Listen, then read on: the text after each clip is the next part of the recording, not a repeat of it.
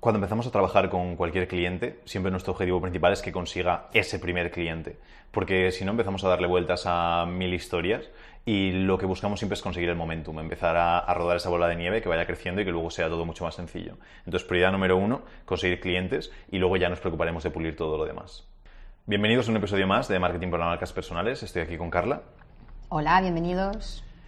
Y hoy vamos a hablar sobre cómo conseguir nuestros primeros tres clientes. ¿Por qué es importante conseguir clientes? Como habéis escuchado en la introducción, muchas veces nos centramos en mil millones de cosas y eh, nos centramos muchas veces en información ilusoria que tenemos en la mente y que pensamos que es muy importante, pero que realmente tampoco es tanto. Es decir, ningún negocio existe sin clientes. Prioridad número uno de cualquier negocio, tener clientes.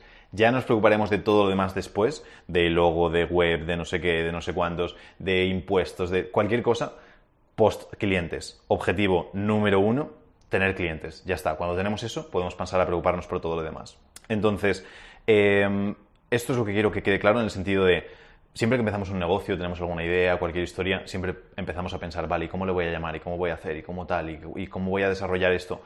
Olvídate completamente de todo. Tu foco tiene que ser, empiezo el negocio y desde el minuto uno tengo que saber qué es lo que voy a ofrecer, que tampoco hace falta ni siquiera pulirlo, sino un poco una idea por encima de decir qué es lo que voy a ofrecer y a raíz de tener esa idea, lo que hacemos es, pum, voy a buscar esos primeros clientes. Eh, ¿Qué hacemos, Carla? ¿O por qué? Creo que es más importante el por qué. ¿Por qué es importante el hecho de empezar a tener clientes ya? Justo por lo que decías, Javier, porque al final, para que haya negocio, tiene que haber clientes. Todo lo demás está genial y puede que sea casi, casi necesario, pero no lo es tanto como que haya clientes. Y muchas veces intentamos como crear esa, pues como si fuera un invitado que va a venir a casa, ¿no? Intentamos que esté todo perfecto, todo bonito, voy a ordenar la cortina, voy a recoger la mesa, todo tan maravilloso que, que no llegamos a, invitarle nunca. No sé si me explico, que nos enredamos de una forma que parece que, que al final se nos atraganta un poco y, y, no vemos que nunca esté perfecto. Y no vemos que nunca esté perfecto porque nunca lo va a estar. Y como está hoy, posiblemente es ridícula como pueda estar dentro de una semana y, y vamos, más aún en cuanto pueda estar um, respecto a un mes, un año, lo que sea, pero lo importante es empezar cuanto antes. Y por experiencia con clientes propios, iba a decir por lo general, pero no, siempre los que más retrasan ese conseguir clientes y más intenta que esa casa esté perfecta antes de recibir a nadie, es a los que más les cuesta luego conseguir los clientes efectivamente. Y no solo el primero, sino a partir de ahí todos. Parece que cada vez haya que hacer un ritual enorme para conseguir un cliente. Y no, o sea, hay negocios, hay clientes. Si no, hay planes, hay ideas, hay proyectos, pero no hay negocio como tal. Entonces, muy, muy, muy importante que si tenéis en mente crear un negocio o si queréis que ya lo tenéis, pero aún no tenéis el cliente, mentalidad de conseguir un cliente como sea ya. O sea, objetivo de cada día hasta que se consiga. Porque si realmente tu única tarea a lo largo del día es conseguir un cliente, en una semana como mucho deberías de tenerlo. No, uh -huh. Tampoco estamos hablando aquí de unos tiempos larguísimos. Sí, que ahora daremos un tip para conseguir esos, ese cliente, Exacto. sea como sea. Pero eh, quería remarcar eso, el hecho de que muchas veces buscamos estar ocupados por eh, posponer o, o, alargar el periodo de tiempo que queda hasta la acción que realmente es importante. Y eso es algo que he entendido yo mucho sobre la procrastinación, que tampoco me voy a meter, que tenemos podcast sobre eso, pero que muchas veces eh, hacemos tareas y que después pensamos, realmente esta tarea la estoy haciendo porque estoy buscando retrasar otra. ¿Cuál es esa otra tarea que estoy buscando retrasar? Y probablemente esa otra tarea es la que sea importante y sea más relevante. Y normalmente siempre decimos, no, pues eso, voy a, es que tengo que pensar realmente cómo voy a presentar esto y tengo que pensar cómo voy a hacer tal y cómo cual. ¿Para qué? ¿Qué? ¿Cuál es la tarea final de todo esto? Conseguir clientes. Oye, sáltate todo eso, olvídate de todo eso y pasa a la final, que es esa. Las demás ya irán apareciendo y ya irán pasando. Y lo de siempre, que aunque lo prepares todo a la perfección, siempre va a haber errores, siempre se puede mejorar. Y no decimos hacerlo todo a nivel desastre, porque se supone que si vas a ofrecer un servicio sobre algo es porque más o menos tienes alguna idea, aunque sea un poco general sobre eso. Entonces, empiézalo y te aseguro que van a salir 500 millones de errores, pero sobre el campo de batalla, es decir, en, en la propia actuación. Lo demás son todo posibles errores o conjeturas que tenemos en la cabeza y que a lo mejor ni siquiera llegan a existir nunca en la vida real. Entonces, trabajamos sobre la información que tenemos real, sobre lo que estamos viendo. Y cuando tenemos eso es cuando realmente podemos modificar y mejorar cosas que ocurren en la vida real, no solo en nuestra cabeza. Entonces es como el objetivo que tenemos que tener. ¿cómo conseguimos o qué tips le puedes dar a las personas para decir vamos a conseguir ese, esos buenos primeros clientes? Bueno, esos buenos, esos primeros clientes. Los que sean. Ahora vamos a pasar con este mini truco, aunque bueno, todo el mundo lo tiene en mente, yo creo, pero hay veces que hace falta ponerlo sobre la mesa para que efectivamente se haga. Pero muy importante el último que has dicho, Javier, porque a mí me da, me da pena muchas veces que hablamos con gente tanto por Instagram, mm, llamadas, nos escriben y demás, que están montando el negocio, que están pensando un proyecto, que están formando el servicio y demás. Y luego les vuelves a hablar, te vuelves a cruzar con ellos un año después y siguen ahí y si realmente hubieran tenido mentalidad de conseguir un cliente ya, estoy segura que hubieran avanzado hacia cualquier sitio. Igual incluso se lo hubieran dejado, no te digo que no, pero avanzar. Entonces, si estáis en esa situación de run, run, run, run, de perfeccionando, terminando esto y acabando lo otro, mm, deadline esta semana para conseguir ese cliente. Y ahora vamos a, a esa forma de hacerlo fácil, cómoda y que puede que no guste mucho al principio, pero es necesaria. Y es intentar buscar ese cliente gratis, en el sentido de si hace falta no cobrarle, pues que no se le cobre. No somos nada partidarios de trabajar gratis, pero solo hay una excepción, que es esta, que es con esos primeros clientes. Sí, para empezar al principio y básicamente por arrancar. Y em, es que va a ser mucho más fácil que la gente se anime a trabajar contigo porque no tiene ningún riesgo. También quiero remarcar aquí que a veces la gente, o empezamos con... Ya es raro que trabajemos con alguien que esté de 000, pero que a veces lo decimos, decimos, oye, y que vas a proponerle a la gente trabajar gratis y que algunos van a decir que no, incluso así va a haber gente que se niegue, aunque digas es absurdo que alguien no quiera algo gratis. No, va a ocurrir, pero va a ser mucho más fácil que alguien quiera trabajar gratis.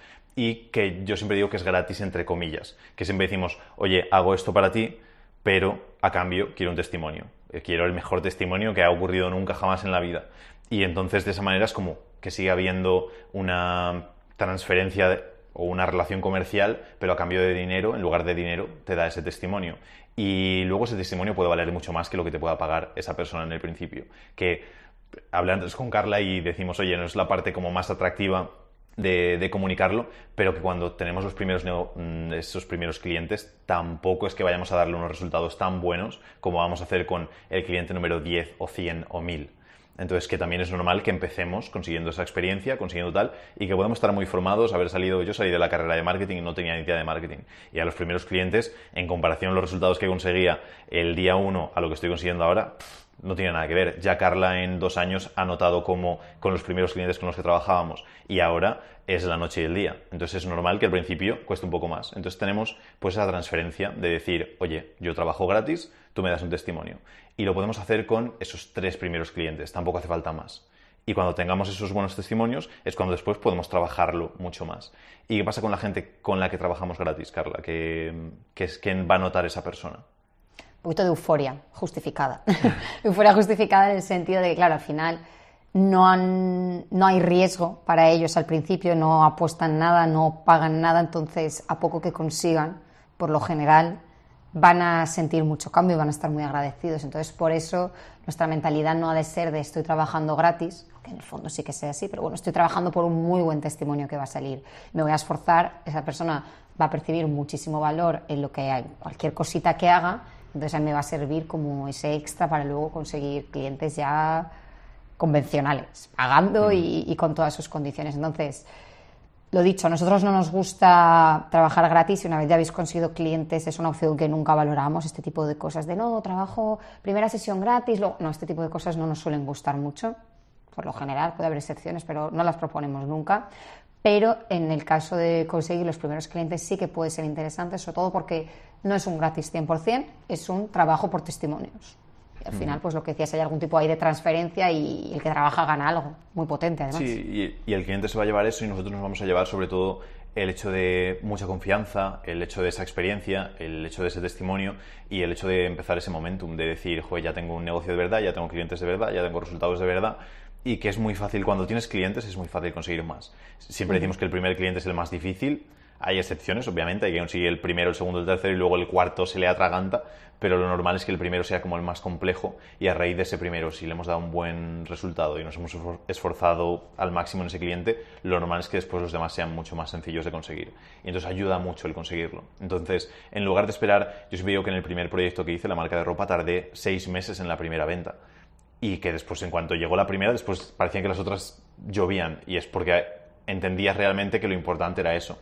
Y a los seis meses es cuando te empiezas a preocupar de, oye, pues esta venta sí. Y no hace falta esperar esos seis meses, ni el año, ni dos años que tarda la gente en conseguir un cliente. Puedes tener un cliente hoy, puedes tener un cliente mañana, si empiezas a buscarlos desde ya.